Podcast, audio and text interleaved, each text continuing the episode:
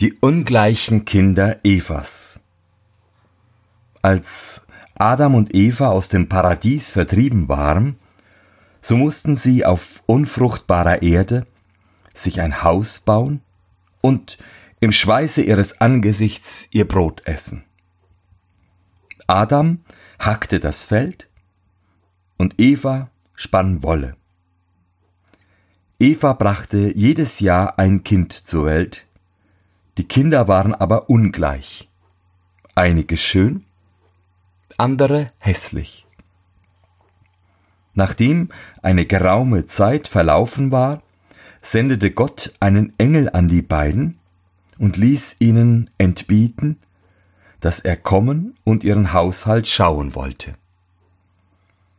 Eva, freu dich, dass der Herr so gnädig war, säuberte emsig ihr Haus, schmückte es mit Blumen und streute Binsen auf den Estrich.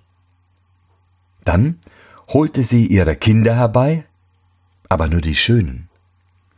Sie wusch und badete sie, kämmte ihnen die Haare, legte ihnen neu gewaschene Hemden an und ermahnte sie, in der Gegenwart des Herrn, sich anständig und züchtig zu betragen. Sie sollten sich vor ihm sittig neigen, die Hand darbieten und auf seine Fragen bescheiden und verständig antworten. Die hässlichen Kinder aber sollten sich nicht sehen lassen. Das eine verbarg sie unter das Heu, das andere unter das Dach, das dritte in das Stroh das vierte in den Ofen, das fünfte in den Keller, das sechste unter eine Kufe, das siebente unter das Weinfass, das achte unter ihren alten Pelz, das neunte und zehnte unter das Tuch, aus dem sie ihnen Kleider zu machen pflegte, und das elfte und zwölfte unter das Leder, aus dem sie ihnen die Schuhe zuschnitt. Eben war sie fertig geworden, als es an die Haustüre klopfte. Adam blickte durch eine Spalte und sah, dass es der Herr war. Ehrerbietig öffnete er, und der himmlische Vater trat ein. Da standen die schönen Kinder in der Reihe, neigten sich boten ihm die Hände dar und knieten nieder. Der Herr aber fing an, sie zu segnen, legte auf den ersten seine Hände und sprach, Du sollst ein gewaltiger König werden. Ebenso zu dem zweiten, Du ein Fürst. Zu dem dritten, Du ein Graf zu dem vierten, du ein Ritter, zu dem fünften, du ein Edelmann, zu dem sechsten, du ein Bürger, zum siebenten, du ein Kaufmann, zu dem achten, du ein gelehrter Mann. Er erteilte ihnen also allen seinen reichen Segen. Als Eva sah, dass der Herr so mild und gnädig war, dachte sie, ich will meine ungestalteten Kinder herbeiholen, vielleicht, dass er ihnen auch seinen Segen gibt. Sie lief also und holte sie aus dem Heu, Stroh, Ofen und wo sie sonst hin versteckt waren hervor. Da kam die ganze grobe, schmutzige, grindige und rusige Schar.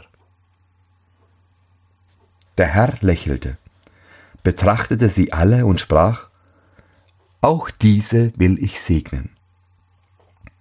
Er legte auf den ersten die Hände und sprach zu ihm, Du sollst werden ein Bauer. Zu dem zweiten, du ein Fischer. Zu dem dritten, du ein Schmied. Zu dem vierten, du ein Lohgerber. Zu dem fünften, du ein Weber. Zu dem sechsten, du ein Schuhmacher. Zu dem siebten, du ein Schneider.